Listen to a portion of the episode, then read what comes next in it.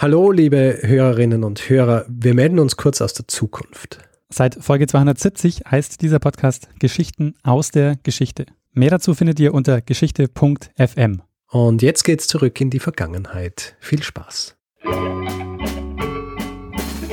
Lernen ein bisschen Geschichte. Lernen ein bisschen Geschichte, dann werden Sie sehen, Herr Reporter, wie das sich damals entwickelt hat. Wie das sich damals entwickelt hat. Hallo und herzlich willkommen bei Zeitsprung. Geschichten aus der Geschichte. Mein Name ist Richard. Und mein Name ist Daniel. Ja, Daniel, wir sind zwei Historiker und wir erzählen uns. Wir erzählen uns jede Woche eine Geschichte aus der Geschichte. Meist abwechselnd. Manchmal haben wir auch Gäste dabei. Selten, aber doch. Aber meistens abwechselnd. Das bedeutet, äh, wenn ich zum Beispiel äh, in der Vorwoche eine Geschichte erzählt habe, bist du dran, um in dieser Woche eine zu erzählen. Und lustigerweise ist das jetzt gerade der Fall, weil ich habe äh, letzte Woche eine Geschichte erzählt. Weißt du noch, was das war? Ähm, ja, du hast letzte Woche die Geschichte. ich weiß es nämlich auch nicht mehr, ich habe es vergessen. Es was habe ich äh, letzte Woche gemacht? Es ist ein interessantes Gefühl, äh, wenn du diesen Satz sagst und äh, mir dabei in die Augen schaust. und du so, oh no. Ähm, weil wir haben schon lange nicht mehr ähm, an einem Ort aufgenommen. Das stimmt. Aber ich weiß inzwischen, worum es ging. Es ging bei dir letzte Woche um ähm, den ersten Japaner in Amerika, ah, Manjiro. Ah, Manjiro. Ah ja, stimmt. Eine mhm. sehr spannende Folge über Japan und ähm, den Isolationismus. Äh, ja, habe ich persönlich auch recht äh, spannend gefunden, die Geschichte. Und ähm, aber wie vorhin schon erwähnt, wenn ihr Geschichte gemacht habt, musst äh, du eine machen. Das heißt, Daniel, was hast du mir tatsächlich hierher nach Wien mitgebracht? Ja, Richard, ähm, wir schauen uns heute mal wieder eine Expedition an. Eine Expedition? Hallo? Und, und ich habe das Gefühl, dass du ja unser Expeditionsexperte bist. Hm. Und deshalb glaube ich, hast du das Thema ziemlich sicher auf dem Zettel. Und ich glaube, ich nehme dir damit jetzt ein Thema. Es mir, es, mir tut's nicht leid. ja, rede mal weiter hier. Wir sprechen über die Imperial Transit Antarctic Expedition. Okay. Sagt ihr das schon was? Äh, ja, rede mal weiter. 28 Mann unter der Leitung von Ernest Shackleton machen sich auf, um mit der Endurance die Antarktis zu durchqueren. Ja, ich finde es gut, dass du das machst, weil ähm, dann sehe mal, wie du es gemacht hättest. Wie weit bist du denn schon in der Vorbereitung gewesen? Ja, nicht so weit. Aber du hast schon angefangen? Ähm, bisschen, aber nicht, dass es schlimm ist. Ja. Es ist nichts, was sie jetzt in naher Zukunft gemacht hat. Okay. Weil ein bisschen Zeit zwischen den Expeditionen. Aber naja, ist gut, dass du den Shackleton machst. Aber du bist also nicht böse, wenn ich ihn jetzt mache. Doch, ich bin schon böse, aber okay. es hilft ja nichts. Wir brauchen eine Folge. Ich, ich, könnte jetzt hier den Computer vom Tisch wischen und sagen, da geh, ja, such dir eine neue Geschichte. Wir lassen diese Woche aus. Ja. Aber nein, nein, ich, ich freue mich sehr. Ich freue mich sehr, dass du okay. machst. Aber das heißt, du kennst auch im Grunde schon äh, so den Rahmen der Geschichte und auch mehr oder weniger, was passieren wird. Ja. Sehr gut. Vielleicht habe ich ja dann noch die ein oder andere Überraschung dabei. Mal gucken. Also, ähm, es sollte die erste Überlanddurchquerung der Antarktis werden. Von Westen nach Osten. Und mit dabei waren, also 28 Mann und äh, mit dabei waren auch 69 Schlittenhunde. Insgesamt wäre quasi diese Tour, wären 3000 Kilometer gewesen. Mhm. Und Shackleton, was auch ähm, ein sehr spannender Punkt ist, der ist heute noch nicht nur wegen dieser, äh, wegen dieser Geschichte mit der Expedition äh, sehr bekannt oder ähm, also er ist natürlich wegen dieser Expedition dadurch bekannt geworden, aber äh, er wird heute noch in Managerseminaren als Vorbild äh, dargestellt. Ja. Äh, aufgrund quasi seines Handelns, wie er bei dieser Expedition gehandelt hat. Seine, seine Führungsfähigkeiten. Genau. Ja. Für Shackleton war das schon die dritte Antarktis-Expedition. Also der war 1901 schon mal bei einer Expedition unter Robert Scott dabei. Da sind sie bis auf 754 Meilen an den Südpol herangekommen. 1907 war er dann bei einer zweiten Expedition, die hat er dann selbst geleitet. Da hat er es dann geschafft bis auf 97 äh, Meilen an den Südpol. Und der Südpol selber wurde dann zuerst, zum ersten Mal ja 1912 erreicht. Ähm, man kennt ja diesen berühmten Wettlauf äh, Scott und Amundsen, mhm. ähm, der dann ja für, für Scott äh, tödlich endet, für diese Expeditionsgruppe und Amundsen dann eben auch den, den Südpol erreicht hat. Ähm, dieses Ziel war also weg und deshalb hat äh, Shackleton ähm, gesagt, dass die nächste große Herausforderung dann letztendlich die, die Durchquerung der Antarktis ähm, sein müsste. Der Plan war es, mit einem Schiff ähm, das Weddellmeer zu durchqueren und dann mit sechs Männern äh, und 70 Schlittenhunden dann, also die 69 Schlittenhunde, äh, die Antarktis dann zu durchqueren. Und zeitgleich gab es eine zweite Expedition, die auf der gegenüberliegenden Seite vom Rossmeer kommend Proviantlager anlegen sollten. Mhm. Und wir werden dann auch später noch über diese fast vergessene Expedition noch äh, ein bisschen genauer sprechen.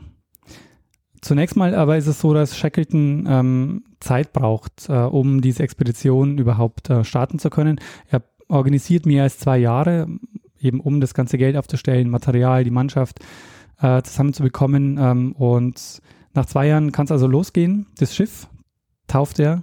Kannst du dich an den Namen erinnern? Ja, ja. Endurance. Richtig, genau. Ja.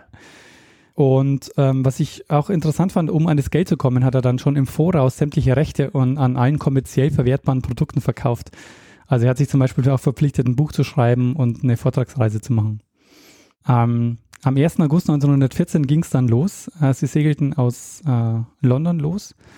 Und kurz war nicht klar, ob der Ausbruch des Ersten Weltkriegs äh, nicht der, äh, zum Abbruch der Expedition führen würde. Aber die Regierung hat grünes Licht gegeben und äh, es gab dann äh, sogar ein Schreiben, ein persönliches Schreiben von Churchill, der also gesagt hat, ähm, okay, ja, könnt, könnt fahren. Ja. Die ähm, Endurance, die wurde auf maximale Belastbarkeit gebaut, also mit äh, speziellen Holzplanken und äh, die haben ähm, da, da richtig viel ähm, versucht, also dieses Schiff so stabil wie möglich zu, zu bauen. Diese Schlittenhunde, die ich schon erwähnt habe, die haben sie in Kanada gekauft und die wurden dann von dort äh, nach Buenos Aires gebracht, wo sie dann an Bord des Schiffes ähm, kamen. Und das Schiff war dann eben inzwischen in, ähm, in Buenos Aires angekommen und am 26. Oktober ging es dann also los. Am 26. Oktober 1914 ähm, steuerten sie den letzten Hafen an vor der Expedition, also bevor die Expedition richtig losging, und zwar auf der Insel Südgeorgien. Äh, dort gab es eine Walfangstation und das war eben dann der Startpunkt und letztendlich für die Expedition. Auf der Mannschaftsliste waren aber eigentlich nur 27 Mann, äh, denn es gab einen blinden Passagier, Oh, echt? den äh, P.S. Blackborough. Der wurde von zwei Crewmitgliedern an Bord geschmuggelt Aha. und den haben den erst, die haben den erst an Bord versteckt. Und als es dann kein Zurück mehr gab, als die Expedition schon also zu weit fortgeschritten war, haben sie ihn dann also herausgelassen und, ähm, und er wurde dann aber zu einem ähm, wichtigen äh, Mitglied der Crew, auch wenn es am Anfang natürlich ähm, da massiv Ärger gab. Warum, warum hat er sich an Bord schmuggeln lassen? Wollte er einfach unbedingt mit? Ähm, es gab sehr viele, sehr viele Leute, die äh, unbedingt mit dabei sein wollten bei dieser Tour oder bei dieser Expedition. Die gilt ja als die letzte große Antarktis-Expedition. Mhm. Ähm, und ähm, es gab ungefähr 5000 Bewerbungen, die Shackleton erreicht haben. Und Mhm. aus diesen 5000 hat er eben dann die 27 bzw. 26 Mann ähm, ausgesucht. Im November 1914 sind sie dann ähm, in Südgeorgien angekommen äh, bei dieser Walfangstation und die Wetterbedingungen, die sie dort vorgefunden haben, die waren aber sehr schlecht. Also haben sie sich entschieden, in Südgeorgien erstmal ein bisschen zu bleiben und äh, die nächste warme Jahreszeit abzuwarten. Das Problem bei dem Weddellmeer ist, dass es so eine, so eine runde Form hat. Also es wird von drei Landmassen begrenzt. So ein bisschen so, so kesselförmig. Mhm. Und ähm, das Eis dort, das wird vom Wind eben so getrieben und ähm, treibt nicht komplett raus auf den Ozean und schmilzt dort, sondern ähm, kreist mit der Strömung in diesem, äh, in, in dieser Lage. Und diese Schollen, die treiben da eben, die schlagen aufeinander, treffen auf Eisberge, brechen wieder auseinander und ähm, türmen sich dann halt teilweise wieder auf. Also es ist ein sehr, ähm, sehr tückisches ähm, Gebiet, was, was das Packeis betrifft. Am 5. Dezember ähm, erreicht es ihnen dann, sie starten und kommen extrem langsam voran. Also sie dachten, teilweise waren heftige Stürme, sie durchfuhren dann ein Gebiet, in dem das Packeis immer dichter wurde. Und in, der, in einer Beschreibung, die ich gelesen habe, heißt es, dass das Meer aus so breiigem Brucheis war, ähm, von zermalmten Eisschollen, dass es so eine Form wie Pudding hatte, dass sie ihm sozusagen wie mit dem Schiff wie durch Pudding gefahren sind Mhm. von diesem Eis. Und es dauert dann auch nicht lange, bis sie nicht mehr weiterkommen und von Schollen eingeklemmt sind. Und der Wind war auch nicht günstig. Und als der sich dann gebessert hat, nach sechs Tagen am 24. Januar, also die waren gerade mal einen Monat unterwegs, war die Endurance mitten im Eis. Ähm, Sie haben dann versucht, mit aller Kraft das Schiff zu bewegen, aber hatten keine Chance mehr. Und der Grund war der stürmische Nordwind. Der hat das Packeis quasi im Weddellmeer gegen die Küste gedrängt und sie hätten, also was sie gebraucht hätten, wären, wäre ein Südwind, der das Eis sozusagen wieder raus Richtung Ozean schiebt. Ähm, sie, sie schauen eben ähm, ständig nach einer Fahrrinne, aber am Ende ist klar, immer wenn sie eine sehen und versuchen, damit aller Kraft irgendwie hinzufahren, sie kommen eben nicht mehr los. Soweit war das ja auch kein Problem. Wir haben ja auch von den Expeditionsfolgen, die du gemacht hast, schon gelernt, so einen antarktischen Winter, den kann man schon mal auf so einem Schiff verbringen. Das passiert ähm, vielen Expeditionen. Das war jetzt eigentlich noch nicht das Drama. Ähm, sie haben dann auch das Schiff winterfest gemacht. Die Hunde, die kamen vom Schiff auf eine Scholle ähm, wo sie aus Eisblöcken so Zwinger gebaut haben. Mhm. Und was auch wichtig war, weil diese, die Hunde, die brauchten auch Auslauf. Das heißt, mhm. die haben die Schollen genutzt, um die, um die Hunde dann nach auslaufen zu lassen. Und mit den Schlitten haben sie dann auch, ähm, sie waren dann Robben jagen und Pinguine jagen und ähm, konnten dann eben mit den Schlitten auch die toten Tiere dann wieder zurückbringen. Was ja schon eine wahnsinnige Verbesserung ist gegenüber der Franklin-Expedition, die ihr gemacht habt, die ihr gar keine Schlitten dabei gehabt haben. und äh, schon gar keine Hunde, ja, die immer davon ausgegangen sind, sie werden immer in ihrem in ihren Schiffen bleiben und müssen da nicht raus. Und beim ich meine, Antarktis ist ein bisschen was anderes, weil du einfach Landmassen hast, über die du musst dann brauchst Schlitten, aber ja. merkt man natürlich gleich, wie sinnvoll das ist. Gell? Absolut, ja. Also ähm, es, es gab einige, ähm, einige Phasen oder in dieser Phase ähm, war das auch extrem wichtig, um dann auch noch ähm, ähm, Nahrung zu sammeln, eben durch die, durch die Robben und die, ähm, die Pinguini, die sie damit jagen konnten. Das Packeis selber, auf dem sie waren, lag total ruhig, aber die Eismasse selber hat sich insgesamt ähm, sehr stark bewegt. Sie, ähm, wir waren ja jetzt im, im Januar, wo sie, wo sie eben so fest saßen ähm, und ähm, sie haben sich seit von Februar bis Mai haben sie sich äh, 31 Seemeilen nach Nordwesten bewegt. Also sie haben sich relativ stark quasi insgesamt mit dieser Eismasse bewegt, auch wenn sie die Schollen selber nicht bewegt haben. Mhm. Ja, und sie warteten dann eigentlich auf den antarktischen Frühling und äh, haben eben gehofft, dass wenn der einsetzt, taut das Ganze wieder und sie können, sie können weiterfahren. Aber Ende Juni hörten sie dann erstmals Druckgeräusche auf dem Schiff. Und die Temperaturen fielen teilweise auf minus 37 Grad. Und dann kommt es zu dem Sturm im Juli. Und dieser Sturm führte dazu, dass das Packeis in ganz viele kleine Stücke und äh, jede Menge Schollen ähm, ähm, gebrochen ist und die sich jetzt unabhängig voneinander bewegt haben und äh, die sich dann vom Wind eben treiben ließen. Und es setzten dann sogenannte Eispressungen ein. Also dieses Eis presst eben aneinander und mit, äh, mit, mit jeder Menge Kraft. Und ähm, diese Eispressungen, die beginnen so, ähm, so Ende Juli ungefähr. Und sie machten sich aber auch da noch keine Sorgen, weil sie sich gedacht haben, okay, es setzt eh bald der Frühling ein, dann taut das Ganze und dann ähm, ähm, wir werden von der Drift auch relativ stark in die Richtung gedrängt, in die wir eh wollen, äh, so Richtung Norden. Also war in, insofern noch alles okay. Aber Ende August nahm dann die, nahm dann die Kraft der Stöße immer weiter zu und es zeigten sich erste Risse im Boot. Und am 31. August begann dann das Schiff richtig zu stöhnen und zu ächzen. Und das wiederholte sich dann mehrmals. Und sie waren auch da noch gute Dinge. Es gab dann ein, einen Tag, wo sie auch wirklich eisfrei waren, wo dann, wo dann plötzlich die Endurance am 14. Oktober war, das frei lag und schwamm. Und dann ging es aber rasend schnell.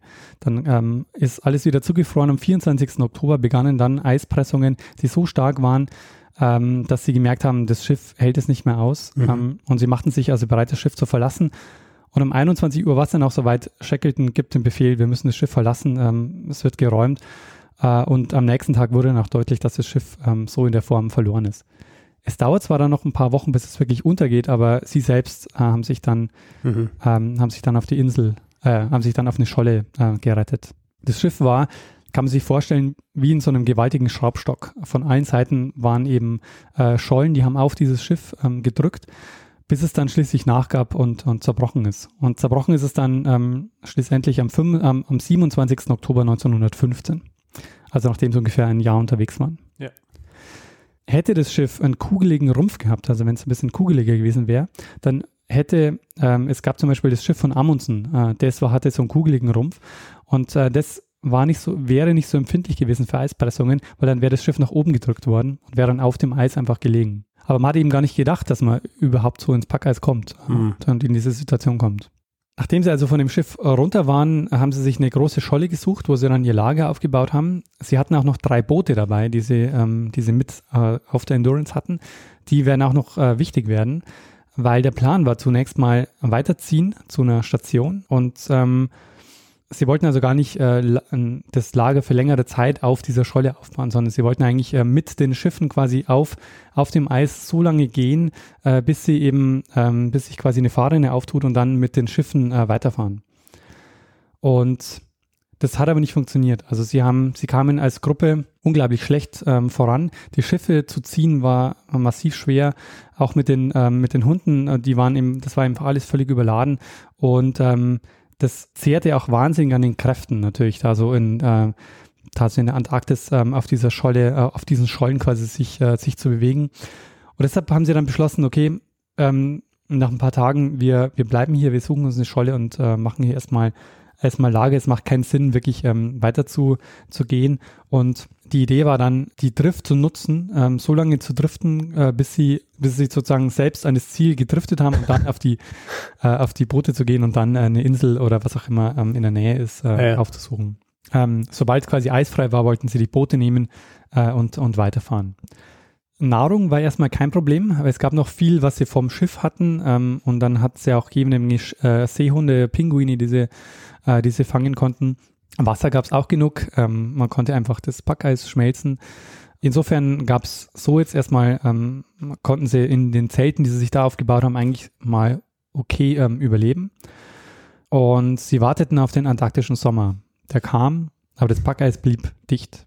Hm. Nur mit dem Unterschied, dass es, ähm, dass es jetzt oben, äh, wenn's, wenn die Sonne drauf schien, weich wurde und sie teilweise bis in die Hüften äh, in, in, das, in, in, in Wasser standen. Und es hieß aber auch, dass sie im, im Sommer äh, auch nicht weiterziehen konnten, weil mit den Schlitten konnten sie eben auf diesen nassen, ja. ähm, auf, auf diesen nassen Schollen auch nicht wirklich weiterziehen. Sie mussten dann, wenn sie in, äh, wenn sie da unterwegs waren, auf die Nacht warten, wenn es wieder gefroren war. Haben sie eigentlich in eine recht blöde Situation gebracht, ha? Absolut. Und äh, haben eben immer, also die einzige Hoffnung war eben, dass das Packer es endlich äh, aufreißt und sie die Fahrerinnen sehen, mit denen sie dann die Boote, die Boote wassern können. Diese Scholle, auf der sie jetzt waren, sie waren auf unterschiedlichen Schollen, aber ähm, auch später weiter, ich werde jetzt nicht alle Schollen nennen, aber diese ist, da waren sie mit am längsten, das war der Ocean Camp. Mhm. Sie warteten also ewig, bis das Meer sich, dass das Meer sich öffnet, tut aber, tut's aber nicht. Und langsam wird es dann noch knapp mit dem antarktischen Sommer, der äh, langsam wieder am, am Vergehen war. Sie drifteten beständig Richtung Norden, das war die Richtung, die sie, die sie wollten. Und Ende Dezember ähm, fast checkelten dann äh, den Entschluss, dass sie doch nochmal versuchen sollten, zu Fuß weiterzukommen. Zu Fuß weiterzukommen. Und wieder mussten sie nach kurzer Zeit abbrechen, ähm, sich eine Scholle suchen, ihr Lager wieder aufschlagen. Ähm, diesmal tauften sie es Mark Time Camp. Sie wollten eigentlich 200 Meilen marschieren, ähm, brachen aber nach fünf Tagen und neun Meilen ab. Weil es war einfach klar, ja, sie, ja. sie, kommen nicht weiter. Äh, sie mussten dann wieder die äh, Scholle wechseln. Diesmal war das Patience Camp, äh, war es das Patience Camp. Sie begannen jetzt die Hunde zu erschießen, um Nahrung zu sparen, weil die Hunde ähm, äh, auch Futter brauchten ähm, begannen dann die Hunde zu erschießen. Nicht alle immer so, ähm, so schlittenweise sozusagen wurden mhm. die dann äh, nach und nach erschossen. Und sie aufgegessen auch? Und haben dann, haben, später haben sie auch, auch, auch aufgegessen. Die ersten Hunde, glaube ich, die sie erschossen haben, noch nicht aufgegessen. Das Wetter setzt ihnen auch massiv zu. Also zum Beispiel tränten ihnen ganz stark die Augen ähm, und die, die Tränen, die gefroren dann auf der Nase. Und wenn die abgebrochen sind, äh, hat es immer ein bisschen Haut mit abgerissen, so dass sie quasi auch überall hier ähm, im Gesicht so Wunden hatten, die nicht abgeheilt sind, sondern die einfach ständig weiter, weiter gewundet haben. Klingt unangenehm. Ähm, klingt unangenehm. Auch mit der Verdauung. Äh, Verdauung war es langsam schwierig, weil die Nahrung halt extrem fleischlastig war. Die haben sich halt im Grunde von Robben und Pinguinen ernährt und halt von Fleisch. Haben es kaputt gekriegt? Äh, das nicht. Da hatten sie noch genug ähm, andere Nahrungsmittel, die sie noch vom Boot hatten. Ähm, einmal wurden sie zum Beispiel auch von einem Seeleoparden angegriffen, den ah. sie dann erschossen haben. Mhm. So ein Seeleopard hat ihnen 900 Pfund Fleisch gebracht. Also relativ, ähm, den, von dem konnten sie sich relativ lange nähern. Mhm. Äh, und in dessen Bauch haben sie 50 unverdaute Fische gefunden. Das war dann auch so eines, eines der, der Festmale, die sie dann gemacht haben. Quasi äh, wie so ein Turducken. ja, genau. Nur halt mit See, Leopard und Fischen. 50 Fische unverdaut. Ja. Das heißt, die hatte ja gerade kurz vorher genau. So, und dann hat er sich gedacht, da greifen wir noch schnell diese Leute an und das war's dann mit ihm. Genau. Ja, sie treiben dann langsam nach Norden auf den offenen Südatlantik zu. Und nach einigen Monaten spürten sie dann so die Wellenbewegung des Meeres. Und es tat sich keine Fahrrinne auf, aber sie merkten, dass sich quasi das, das, äh, das Packeis immer so, so hob und, und senkte. Und durch dieses Heben und Senken ähm, hat, bestand die Gefahr, dass die Scholle bricht. Also weil eben dadurch, dass die Bewegung reinkommt ähm, und sie auch immer weiter in den Atlantik, äh, in den Südatlantik reintrieben. Äh, und genau das ist dann auch passiert. Also die, die Schollen sind auch um sie herum immer stärker gebrochen. Ähm, und wir sind jetzt inzwischen Ende März, also noch mal ein Jahr weiter. Die Hunde waren inzwischen alle getötet und die Scholle, auf der sie waren, die hatte anfangs einen Durchmesser von einer Meile und war jetzt auf eine Breite von 100 Meter zusammengeschrumpft. Das ist immer weiter, immer weiter gebrochen. Und die Angst, die sie hatten, war natürlich, dass irgendwann ähm, das, die, die Scholle einfach ähm, so auseinanderbricht, dass sie, dass sie mehr oder weniger auch keine Chance mehr haben, auf das, das Boot zu kommen. Mhm. Deshalb haben sie dann ähm, beschlossen, dass sie auf die, dass sie einen, einen günstigen Moment brauchen, um, um auf die Boote zu gehen. Das hatte allerdings ähm, zwei Gefahren. Die eine war, dass sie, wenn sie erstmal auf einem Boot waren, nicht mehr zurück konnten. Schollen gab es in der Form quasi, wo sie jetzt waren, nicht mehr so, dass sie Mhm. wirklich auch hätten, ähm, äh, hätten unterkommen können und Lager bauen können, weil die einfach alle schon so zerbrochen waren. Und vor ihnen lag die Drake-Passage.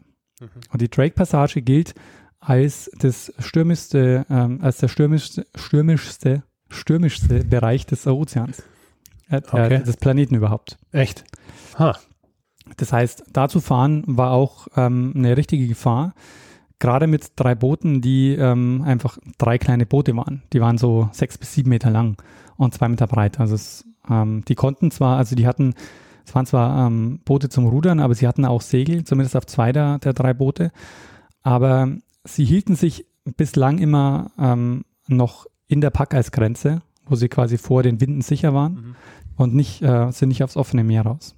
Und Anfang April, am 9. April 1916, begeben sie sich dann in die Boote und, ähm, und fahren raus, äh, durchqueren die, die Packeisgrenze, waren auf einem offenen Meer und waren dem Wetter voll ausgeliefert und nach ein paar Meilen ähm, war klar, sie drehen wieder um und gehen wieder zurück zur Packeisgrenze. Das ist äh, einfach viel zu gefährlich. Ja.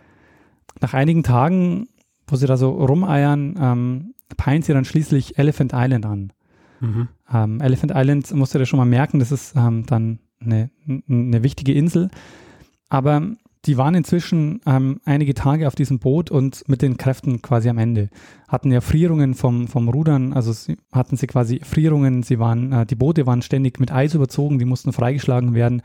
Sie hatten auch nichts mehr zu trinken, weil als sie, äh, vom, als sie aus dem Packeis raus sind, sind sie so schnell rausgefahren, dass sie vergessen haben, äh, noch, noch, ähm, noch Eis mitzunehmen Mhm. sodass sie jetzt also, ähm, dass ihnen das Wasser ausging. Und das Problem, das war mir gar nicht so klar, ähm, war dann natürlich zum einen, dass sie verdursten, aber zum anderen auch, dass sie nichts mehr essen konnten, weil ähm, sie hatten so einen trockenen Mund, dass sie nichts mehr schlucken konnten. Sie haben das Problem gelöst, indem sie noch Seehundfleisch roh gegessen haben, um mit dem Blut so ein bisschen noch Flüssigkeit Mhm. äh, aufzunehmen. Und nach 80 Stunden auf dem Meer, völlig entkräftet mit Erfrierungen und, ähm, äh, und, und den, den heftigsten Strapazen, die man sich vorstellen kann, erreichen sie nach 80 Stunden dann Elephant Island und verbringen dann auch ewige Zeit, überhaupt einen geeigneten Landeplatz zu finden, weil die Insel auch total äh, eigentlich unwirtlich ist. Mhm. Nach 497 Tagen erreichen sie zum ersten Mal wieder Land, also betreten zum ersten Mal wieder Land. Allerdings war Elephant Island jetzt nicht unbedingt der Ort, an dem man sich, ähm, an dem sie jetzt gesagt haben, wir sind gerettet, sondern das war eher ein Ort, es war so eine schmale Landzunge, total dem Wetter ausgesetzt. Ja. Es war also auch ein Ort, an dem sie eigentlich schlechter überleben konnten wie auf der Scholle. Aha. Außer, dass die Wahrscheinlichkeit halt recht gering war, dass ihnen das wegbricht unter ihren Füßen. Genau. Ja. Das war, das Der war einzige Vorteil. Das war der einzige Vorteil. Okay. Ja, jetzt war die Frage, was, ähm, was kann man machen? Shackleton entscheidet sich dann, dass er mit einer Gruppe von fünf Männern nach Südgeorgien segelt. Südgeorgien war der, war die Insel, wo sie losgefahren sind. Und sie wollen von dort ähm, Hilfe holen. Das waren 800 Meilen und praktisch ein Wahnsinn. Also Mhm. ähm, Wie, wie ist denn zu dem Zeitpunkt, äh, wie steht es denn da um die, ähm, um die Mannschaft? Sind da noch alle im Leben? sind noch alle 28 äh, Mann am, am Leben und sitzen jetzt auf dieser, auf dieser Insel, äh, auf Elephant Island. Ähm, und Shackleton beschließt jetzt also mit fünf Männern äh, nach Südgeorgien und ähm, diese 800 Seemeilen, also man würde quasi sagen, ähm, es ist eigentlich, ähm, eigentlich nicht zu schaffen mit, mit diesem offenen Boot, eh schon seit zwei Jahren äh, auf dem Eis, äh, körperlich ähm, schon, schon ziemlich am Ende. Und ähm, dann noch also der stürmischste Ozean, den die Erde so zu bieten hat, ähm, Mhm. zu durchqueren. Aber ähm, Ist halt genau das, was so ein Abenteurer sich wünscht, gell? richtig, naja, ähm, wenn, wenn, wenn es dann am Ende überlebt. Ja, eh, aber ich meine, äh, einen gewissen äh, Drang, solche, solche, solche Dinge zu durchleben, musst du schon haben, dass du überhaupt beschließt und dann Absolut. Shackleton hat es auf jeden Fall gehabt. Ich meine, es war seine dritte Antarktis-Tour, das heißt, der, der wollte ja auch äh, das Abenteuer haben. Ja. Am 24. April ging's los. Die Zurückgebliebenen bauten sich dann aus den Booten, die sie hatte, so eine Hütte. Also sie haben das Boot quasi umgedreht, haben vorher Steine aufgelegt und haben versucht, also da so, ein, so eine Hütte zu bauen, was mehr schlecht als recht funktioniert hat, aber ähm, sie konnten sozusagen ähm, so weit mal auf dieser Insel überleben. Äh, sie hielten auch jeden Tag Ausschau nach Rettung. Ähm, und es gibt auch ein, sie hatten ja einen Fotografen dabei. Also es gibt auch ein Foto, wo, wo sie quasi, ähm, wo man sie quasi sieht, wo sie äh, die Abreise ähm, von Shackleton bewinken. Mhm.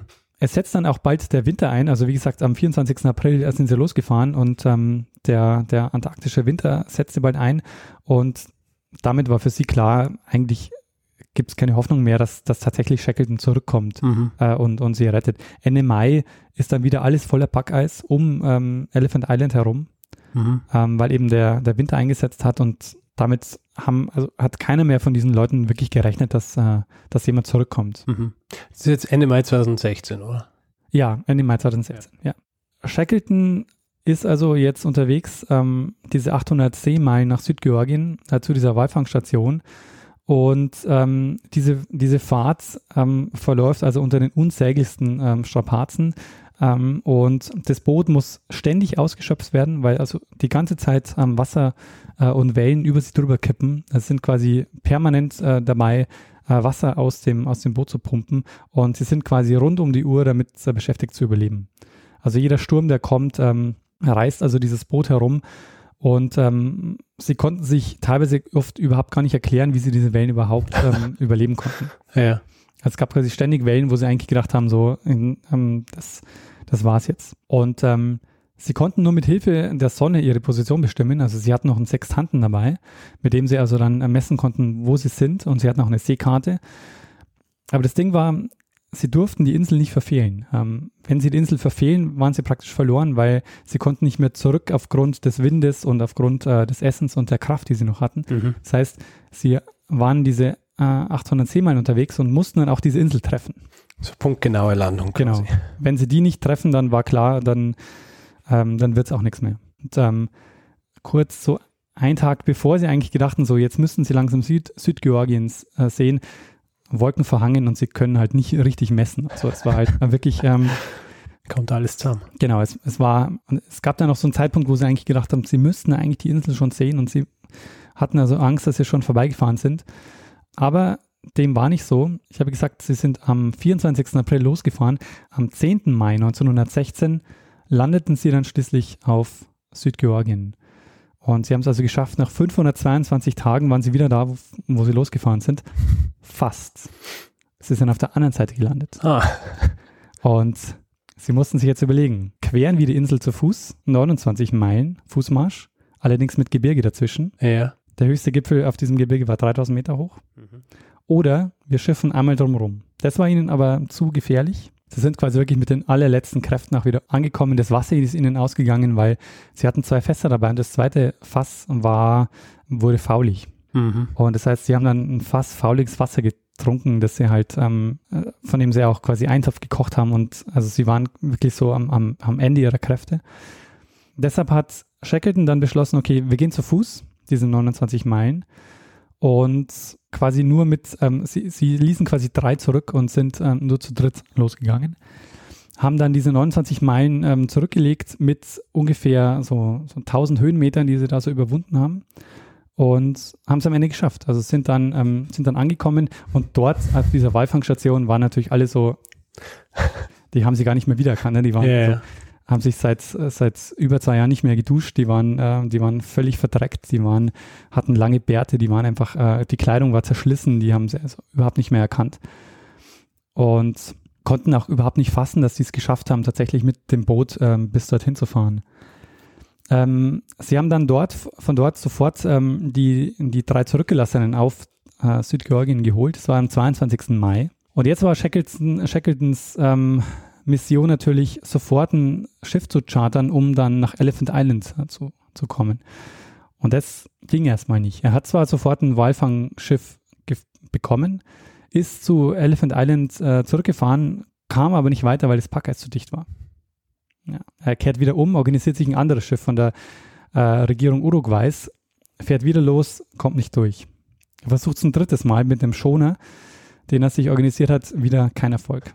Er organisiert sich dann einen chilenischen Schleppdampfer und schließlich, also wir sind jetzt am 30. August schon, also 22. Mai waren sie quasi ähm, in Südgeorgien. Am 30. August schafft es endlich. Äh, er gelangt zu Elephant Island und die 22 Schiffbrüchigen, die noch sind, wurden gerettet nach vier Monaten und sechs Tagen äh, Warten. Und es kehren am Ende alle 28 Mann der Endurance lebend zurück. Alle kehren zurück. Alle kehren lebend zurück. Du, da ist kein Wunder, dass, äh, dass er jetzt noch gilt als der quasi, beziehungsweise dass es jetzt noch Bücher gibt über ihn und seine, seine Führungsfähigkeiten, weil das, das ist schon nicht ganz schlecht. Aus der Rückschau muss man sagen, äh, ist es, also es ist fast ein Wunder, dass sie es Ja. echt geschafft haben, ähm, all diese, diese Strapazen zu überleben, weil sie ja wirklich so von einem Wahnsinnsproblem ins nächste stolpern. So. Ja, ja. Aber sie haben natürlich den Südpol nicht erreicht. Das ist ein guter Punkt, weil ähm, ich habe zwar gesagt, alle 28 Mann ähm, aus dieser Endurance-Expedition kommen heil zurück, aber es gibt ja noch die zweite äh, Expedition, Hm. die nämlich vom Rossmeer auf der anderen Seite der Antarktis, äh, die sogenannte Ross Sea Party. Das war die Expedition, ähm, die auf dem Schiff Aurora unterwegs war.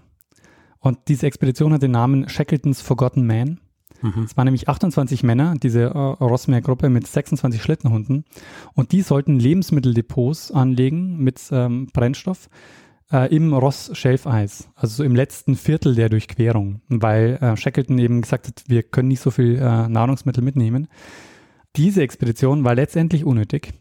Ähm, Mhm. im Nachhinein betrachtet. Mhm. Ähm, aber äh, die Idee war quasi, so Stapel von Vorratskisten anzulegen und dann so mit hohen Bambusstangen und schwarzen Flaggen zu markieren Aha. und dann eben zu zeigen, so hier ähm, sind Nahrungsmitteldepots. Der, ähm, der Kapitän, der Aeneas McIntosh, der ähm, sollte eben diese, äh, diese Nahrungsmitteldepots anlegen.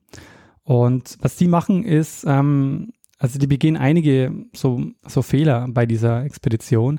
Ein Fehler ist zum Beispiel, dass sie die Schlitten mit einer halben Tonne überladen, ähm, weil sie eben zu viel mitnehmen wollen. Und der einzige motorisierte Schlitten, den sie, den sie haben, der geht sofort kaputt. Mhm. Und ähm, Mitte März, ähm, wenn sie, also, als sie merken, der antarktische Winter kommt, ähm, müssen sie sich also ähm, beeilen. Ähm, sie, sie haben eben äh, noch viel zu wenig quasi an, an Strecke zurückgelegt, was sie eigentlich ähm, wollten, äh, was sie eigentlich wollten.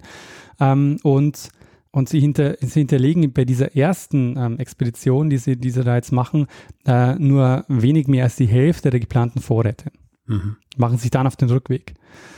Am 25. März 1915 ähm, erreichen dann erreichen sie quasi äh, erreicht das letzte Team wieder die Küste und die Aurora, das Schiff, das sie hätte aufnehmen sollen, ist nirgendwo mehr in Sicht, ist weg. Wie sich später herausstellen wird, ist sie vom Anker gerissen worden bei einem Sturm, verschwand erstmal spurlos mit 18 Mann an Bord ähm, und damit eben auch die Vorräte, mit denen sie eigentlich den antarktischen Winter überleben wollten. Ja.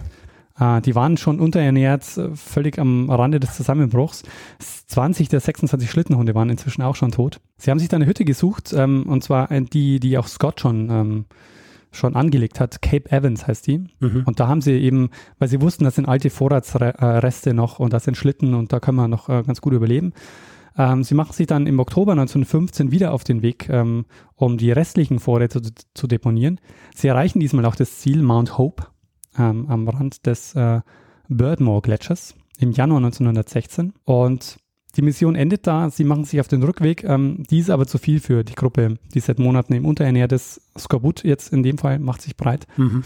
Ein Teilnehmer stirbt dann auch schon auf dem Rückweg. Sie erreichen auch die Vorratshütte und warten auf Shackleton. Und der kommt nicht. Der ne? kommt nicht. Der kommt nicht.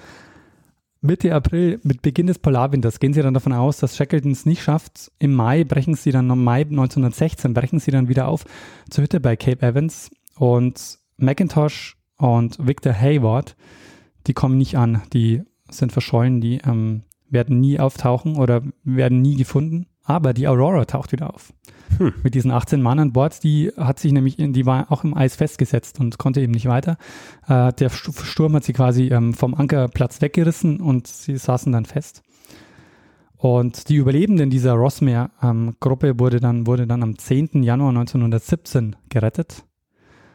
Äh, allerdings gab es in dem Fall drei Tote zu beklagen, denn Mhm. Ines McIntosh, der Kommandant war, der Arnold Spencer Smith, der war Kaplan und Fotograf und der Victor Hayward, der ein Assistent war. Aber insofern gab es eben bei dieser Shackleton-Expedition doch auch äh, Tote zu beklagen, nämlich von dieser Rossmere-Expedition. Naja, aber, aber n- nur welche, die nicht unter der Führung von Shackleton waren. Das stimmt. Also streng genommen waren sie zwar Teil der Expedition, aber nicht unter seiner Führung. Das stimmt. Aber ähm, das ist eben der vergessene Teil der Expedition, der, ähm, der halt noch doppelt bitter ist, weil er quasi auch unnötig war. Mhm. Erzählt man natürlich nicht gern dann so, wenn man über den heroischen Shackleton spricht und seine Endurance-Expedition, die, obwohl sie, obwohl alles schiefgegangen ist, er dann noch alle retten hat können. Ja. Aufgrund seines eigenen Heldentums. ja, die erste Durchquerung übrigens der Antarktis, die gelang dann erst 1957, 58. Also es hat noch lange gedauert. Mhm. Und ja, und das, ähm, das war's mit meinem Zeitsprung über die Endurance-Expedition durch. Sehr gut. Sehr, sehr gute Geschichte. Also, äh, was soll ich sagen? Ich kenne sie ja. Ja. Deswegen weiß ich, dass es eine gute Geschichte ist. Und ich meine, man fragt sich natürlich schon so, warum? Gell? Ja. Also so, wenn, vor allem wenn man sich dann so überlegt, diese Anstrengung und dann wieder zurück und dann was nötig ist, um Leute, die irgendwo festzusitzen, wieder zurückzuholen. Also wo du im Grunde dann nochmal das Doppelte oder Dreifache an, an, an Aufwänden brauchst, um überhaupt die Leute dann wieder zurückzukriegen, die, die sich dort reinbewegt haben. Aber das ist, glaube ich, eben auch so klassisch ähm, 19. bis Anfang 20. Jahrhundert, wo sowas auch noch, und ich meine, das ist quasi so der Ausläufer eigentlich dieser ganzen Expeditionszeiten gewesen. Ja, also da, du hast ja gesagt, er ist, es ist im Grunde die letzte Expedition gewesen eigentlich, so die, die große. Und da, da hat es halt noch dazugehört. Ähm, heutzutage natürlich aus unseren, von unserer Warte aus und wenn du jetzt nicht so ein, so ein Abenteurer bist, dann fehlt ein bisschen Verständnis dafür. Aber aus, aus äh, historischer Sicht natürlich sehr interessant das Ganze. Ja, der Unterschied, und deshalb gilt es, glaube ich, auch als die letzte äh, große Antarktis-Expedition war, dass dann später die Expeditionen nicht mehr auf diesem äh, Mangel beruhten, sondern man war dann einfach deutlich besser ausgerüstet und ausgestattet und konnte dann einfach auch ähm, mit der Technik, die man dann im Hintergrund hatte, auch ähm, einfach viel, viel besser ähm, auch diese Expeditionen äh, angehen. Mhm. Kurz nach der Veröffentlichung der Franklin-Episode ähm, haben mir Leute geschrieben über diese, über diese Shackleton-Expedition und haben gesagt, hey, ähm, falls ihr mal was machen will über Expeditionen, die nicht so wahnsinnig katastrophal ausgeht, ja, wie jetzt Franklin oder auch die, die Roanoke Island äh, Siedler, äh, soll Shackleton machen. Und ich habe äh, lustigerweise dann relativ zeitgleich auch im New Yorker äh, also einen wahnsinnig langen und wahnsinnig guten Artikel gelesen über, über einen, über einen, der im, im also so um 2015 rum so eine Expedition gemacht hat, wo er zu Fuß zum Südpol und wieder zurück, also das war der Plan, äh, mit drei anderen noch. Und der interessanterweise, der hat, äh, der hat Worsley geheißen und Worsley ist, äh, glaube ich, der zweite äh, nach Shackleton gewesen. Ja, richtig, ja. Und war auch mit ihm, äh, war glaube ich auch irgendwie so sein, irgendwie Urgroßvater oder Groß, nein, nicht Großvater, Urgroßvater. Und ja, sehr spannende Geschichte. Ähm, wer, es gibt sich, gibt's ja noch auf New Yorker, also falls du noch nicht genug äh, Shackleton und Antarktis hast, liest du das durch und da wird eben auch viel Bezug genommen auf, auf Shackleton, weil der Worsley so ein Shackleton-Fan war. Ah. Ja, also der war im Militär und so weiter und hat aber, ähm, der, der war, das war irgendwie so sein Ding, ähm, diese Expeditionen und Shackleton-Verehrung und Shackleton ist ja, glaube ich, auch auf, auf Südgeorgien begraben, äh, wo dann in diesem Artikel sie auch hinkommen und er, er besucht quasi so sein, sein Grab und für ihn ist das natürlich so ein, ein spiritueller Moment. Spannend. Ja, den Artikel werden wir auf jeden Fall ähm, dann auch verlinken in den Show Notes. Und es gibt auch äh, auf Elephant Island, also auf dieser Landzunge, wo sie dann äh, gewartet haben auf die Rückkehr, gibt es auch ein Denkmal von, ähm, von Shackleton. Da gibt es auch coole Bilder, wo dann jetzt so ganz viele Pinguine um dieses äh, Denkmal rumstehen. Ja, die müssen vorsichtig sein, weil sonst werden sie aufgegessen von äh, hungrigen Abenteurern. Absolut, ja. Die haben jede Menge Pinguine gegessen. Aber auch interessant jetzt im Vergleich zur Franklin-Expedition, weil die konnten jetzt tatsächlich auch auf dem Eis auch relativ lange überleben. Mhm. Und sie Ja. hätten wahrscheinlich auch, wenn die Scholle gehalten hätte, auch noch länger überleben können. Ja. Da waren auf jeden Fall besser ausgerüstet. Also die, ähm, weil sie eben von Anfang an auch die, diese, die Notwendigkeit gesehen haben, dass sie Schlitten und Schlittenhunde haben, Ja. weil sie nicht immer, weil sie nicht immer auf, also weil sie gewusst haben, dass sie es sowieso brauchen. Das war ihr Glück. Diese Folge ist übrigens ein, voll, äh, ein Hinweis von Martin. Also vielen Dank. Äh, der hat an mich geschickt, weil er gesagt hat, mach du doch mal eine Expeditionsfolge, die gut ausgeht. das heißt, du bist der Good Cop in Ja, der, der Bad Cop der Deshalb habe ich es auch gemacht, weil ich dachte mir, okay, vielleicht ähm, macht die Richard nicht, die ist ihm nicht. Äh, gory genug. Na, die, die habe ich schon, also ich, ja, viele habe ich nicht, ich habe so ein bisschen recherchiert äh, dazu, was irgendwie da interessant wäre. Was hast denn du für, was hast denn du für Literatur verwendet dafür? Also es gibt natürlich ähm, da auch jede Menge ähm, Bücher und, und Texte. Ein Buch, ähm, das ich empfehlen kann, weil es gut geschrieben war, was aber schon ähm, richtig alt ist, Okay. ist ähm, 635 Tage im Eis, die Shackleton-Expedition von Alfred Lansing. Und das Buch ist nämlich von der ersten, ist die Erstausgabe 1959. Das ist jetzt nicht so alt. Ja, 1959 ist jetzt äh, ich meine, so wenn es jetzt, jetzt irgendwie einen äh, akademischen Diskurs oder so haben willst, ist es wahrscheinlich, aber ich meine, du kannst es trotzdem lesen, ja, wenn es 59 ist. Und ich habe auch das Gefühl, weil ich habe ähm, ja dann natürlich daneben noch versucht, ähm, viele Texte zu lesen, auch nochmal den Wikipedia-Eintrag gecheckt und ich habe das Gefühl, dass ganz viel von dem, was so an Fakten kursiert, aus diesem Buch stammt, Ja. weil der Alfred Lansing noch sehr nah dran war und auch mit der ja. Überlebenden gesprochen hat und so Mhm. für das Buch. Ähm, weil du hast dich vielleicht auch gewundert, warum äh, auch diese ganzen Daten so, ähm, so da sind und dieses Buch zum Beispiel, das äh, strotzt auch wirklich nur so von heute, am- ist, heute ist das passiert, an dem Tag ist das passiert, um, um diese Uhrzeit ist das passiert. ja, die haben halt nichts anderes zu tun gehabt, als, Als den ganzen Tag aufschreiben und sagen, heute wieder ein Tag im Eis. Genau. Und äh, du hattest halt am Ende haben die halt jetzt irgendwie 20 Tagebücher, äh, die halt Ja, ja. total ausführlich beschreiben, was Ja. wann passiert ist. Und Fotografien. Genau. Also gut, äh, gut dokumentiert das Ganze. Absolut. Genau. Sehr gut. Und äh, so gut dokumentiert, dass wir dann eine vorzügliche Zeitsprung-Episode draus machen. Richtig. Sehr gut. Ja, Richard, dann würde ich sagen, lass Ja. uns gut sein. Lass uns kurz Es ist einen, heiß genug. es ist heiß genug. Machen wir einen Feedback-Hinweisblock. Ja, bitte. Gut, wer Feedback geben will, wer Feedback geben will zu dieser Episode oder auch anderen, macht es entweder auf unserer Seite selber, zeitsprung.fm, oder per E-Mail, feedback.zeitsprung.fm.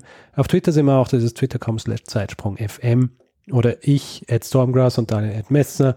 Und auf Facebook sind wir auch facebook.com slash zeitsprung.fm. Und wer uns reviewen will, Sterne vergeben etc., was uns natürlich immer hilft. Sichtbarkeit, besonders wenn es gute Reviews sind, kann das zum Beispiel auf iTunes machen oder auf panoptikum.io. Außerdem gibt es die Möglichkeit, uns finanziell zu unterstützen. Und wir haben alle Möglichkeiten, die ihr braucht, um uns was zukommen zu lassen, auf der Webseite aufgelistet. Und wir freuen uns über alle, die uns da ein bisschen was in den Hut werfen.